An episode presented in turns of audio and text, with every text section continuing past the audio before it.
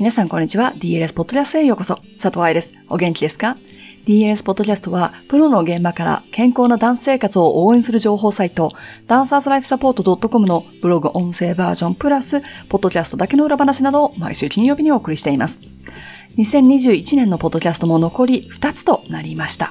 今回が初、ポッドキャストの方いらっしゃいませ。過去エピソードはたくさんありすぎるので、戻って聞くなら2021年分だけをおすすめします。毎週聞いてくださってる方、どうもありがとうございます。一番好きなエピソードはどれか覚えてますか？それともお仕事しながら、家事をしながら聞いているから、正直内容は頭にあんまり残っていないけど、愛さんのものまねには実は自信がありますという人もいますかね？ポッドキャストは一方的に私が皆さんの耳の穴に向けて喋っているだけじゃないですか。SNS と違っていいねがつくわけでもないですし、今日お話しする予定の鬼活のようにコメントがなかったとしても参加者数が見えるような機能もないですし、なので、孤独感が強いんですが、時々、ポッドキャスト愛好家ですでに何ループもしているという人からメッセージももらうことがあるので、そういう瞬間が私にとっては嬉しいです。さて、今日は今年の新企画の一つであった鬼活裏話をしていきたいと思います。鬼活を知らない人のために。と言うと、鬼活部員はイントロだと気がついてくれるでしょうか鬼活を知らない人のために、鬼活とは毎月15日あたりに鬼の里愛と朝活しようの略で鬼活となっております。と言ってから始まるインスタライブでは、毎月違ったテーマで30分私が喋り倒すという朝活をしていました。1年とは言っても、正式バージョンは2月から11月まででしたが、まあざっくり1年間やってきて、総合的には5点満点中3.5くらいかなと私の中では思っています。良かったところは、セミナーに参加できない人たちでも使えるコンテンツになっていたかなというところ。改善点は私が話したいトピックを選んでいたので、視聴者の皆さんにとって本当に役に立ったのかを測る手段がないということ。この2点が総合評価ってやつでしょうか。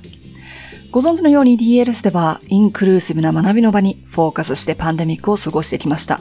インクルーシブとはみんなが参加できるという意味。それは誰でも来てねという混ぜ込みご飯みたいな感じではなくって、環境に関係なく勉強したい気持ちがある人であれば、そしてその人にとって合うクラスであれば、勉強内容を手に入れることができるということです。例えばコロナで金銭的に大変な思いをしている家族やダンサー、家族の介護が必要になり、まとまった時間外出していられない人、怪我や病気により移動ができない、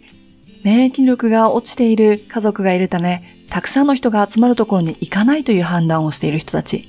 そういう人たちにどうやって学びを提供できるかなと考えてきました。でも、心理学の研究にあるように、人はこれはダンサーではなく全人類という意味ね。人は高い金額を払うとそれだけの価値があると思って思い込んで行動に移すそうです。なので無料で勉強材料を提供し続けても実はダンサーのためにはならないということね。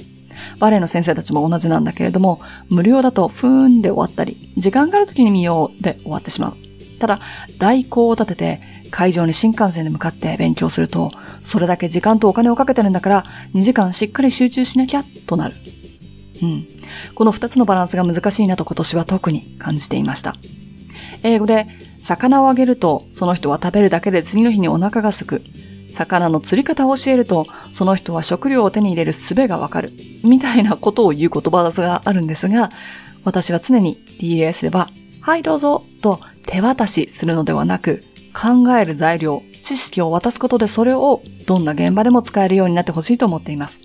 それが、ポッドキャストもそうなんだけど、無料だとお魚の手渡しに近くなってしまうんですね。鬼活を1年やってきた感想で一番強いのはここでした。とはいえ最初にお話ししたように世界情勢からも世界情勢はもちろんだけど、長期怪我や病気でリハビリ中の人は専門家に見てもらうから治療費もかさむでしょう。そうすると勉強したくてもできない人もいますよね。皆さんはどう思いますか ?DLS の無料コンテンツ、オリ活もそうだし、ポッドキャストやブログもそうだけど、そういうものと有料コンテンツ、毎週やってるボディコンや月1勉強会などのバランスはどう思いますか？ご意見はぜひ、ハローアットダンサーズライフサポート .com にメールしてください。楽しみにしています。さて、話の方向を少し変えて、毎月鬼活でいろいろと違うテーマをしてるけどどうやって愛さんは準備しているのと思っている人もいると思います。なので、私の鬼活のね、準備方法と一連の流れをちょっとお話ししてみますね。もし、スタジオで勉強会とか、あの、同じような活動をしたいなと思っている人がいたら、ぜひ使ってみてください。まずは、内容が全部決定していなくても日にちを決めます。そしてこれを発表しちゃいます。アカウンタビリティっていうやつですね。言っちゃったからにはやらなきゃいけないでしょ？そしてやるんだったら他の予定と被っちゃダメだよね。ということで、最初に決めるのは日程。鬼活の場合は毎月15日朝9時半インスタライブ。これはすぐに決定しました。ただし、毎月15日というと、その月によって日曜日に当たることがあります。日曜日はボディコンをやっているため、有料クラスを優先し、鬼活を移動させました。だから、毎月15日あたりにという言い方になっているんです。次は内容ですね。内容はポリコンサークルのグループ1のトピックと並べていました。ポリコンサークルでは説明が長くなりすぎて肝心のエクササイズができなくなっちゃったら困るじゃない？ほら、そういう先生いるでしょずーっと骨盤の話しかしてないで、バーレッスンだけで終わっちゃうとかさ。元生徒から聞いたすごい噂話ですと、メルボルンの他のバレエ学校で、プリエと単樹だけで4時間バーレッスンをやった学校があったとか。確かにプリエと単樹は大事だし、骨盤のプレイスメントはすごく大事ですが、あれ黒しなきゃジャンプ力とコーディネーション力はつかないし、センターで動かなきゃどれだけバーに頼っていたのかわからないし、何よりつまらない。つまらないレッスンは続かない。でしょ？ということでボリコンでも喋りの長いつまらないクラスにしたくなかったので、鬼活で知識をお話しし、実践は私と一緒に週1続けようという形にしたんです。とはいえ、ボリコンサークルに出られない人もいますよね。レッスンとぶつかっている人もいるし、先ほどお話ししたように、現在の生活条件に合わないという人もいるはず。だからこそ、鬼活だけ、無料ビデオだけ見ても持ち帰れるアクションアイテムがあるようにと意識してクラスを作っていました。いつも使っていた紙芝居みたいなスライドは、ワードのドキュメントで反転機能を使って作っています。ライブでは皆さんのコメントを読むために、携帯の内カメラを使っていたので、文字が反転されちゃうんですね。なので、スライドの文字も反転させてありました。カンペではなく、スライドに書いてあることを Q シートとしてクラスをやっていたので、ライブ後、ああ、ここの説明足りなかったかな、など思う反省点も多かったですが、それはまあ、ライブクラスのご愛嬌ということで、そしてライブビデオを文字起こしし、必要ない部分はカットして、30分以下になるように意識しつつ YouTube 用に編集します。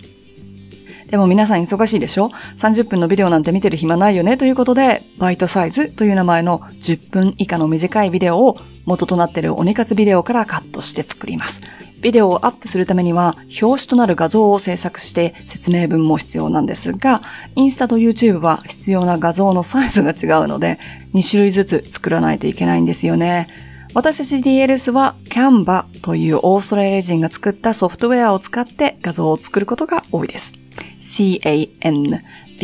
Canva。それらが全部できたら、インスタと YouTube でアップされるようにスケジュール設定をして、ようやくその月の1ヶ月分の鬼活活動が終わります。鬼活はね、私も楽しいんです。授業を作るのも楽しいし、皆さんとコメントでお話しするのも楽しい。ポッドキャストも好きです。でもね、編集は大嫌いです。ビデオも音声もどっちも好きではありません。ずっと自分の声聞いてたり、ずっと自分の顔しか見ないんですよ。つまらないったらありゃしない。がしかし、佐藤愛、やらなきゃいけないことは文句を言いつつもやります。そうしなさいと皆さんに喝を入れてるんだから自分でもそうしないといけないですよね。ということで DLS の裏話をお送りしましたがいかがでしたでしょうか？来年からの鬼活では毎週日曜日に発行される DLS Weekly というメルマガについている質問箱に来た質問よりテーマを選んでお送りします。1月はセミナーがあるので2月から再開予定ですのでウィークリー登録とインスタアカウントフォローをお忘れなく。では、また来週、今年最後のポッドキャストでお話ししましょう。ハッピーダンシング、佐藤愛でした。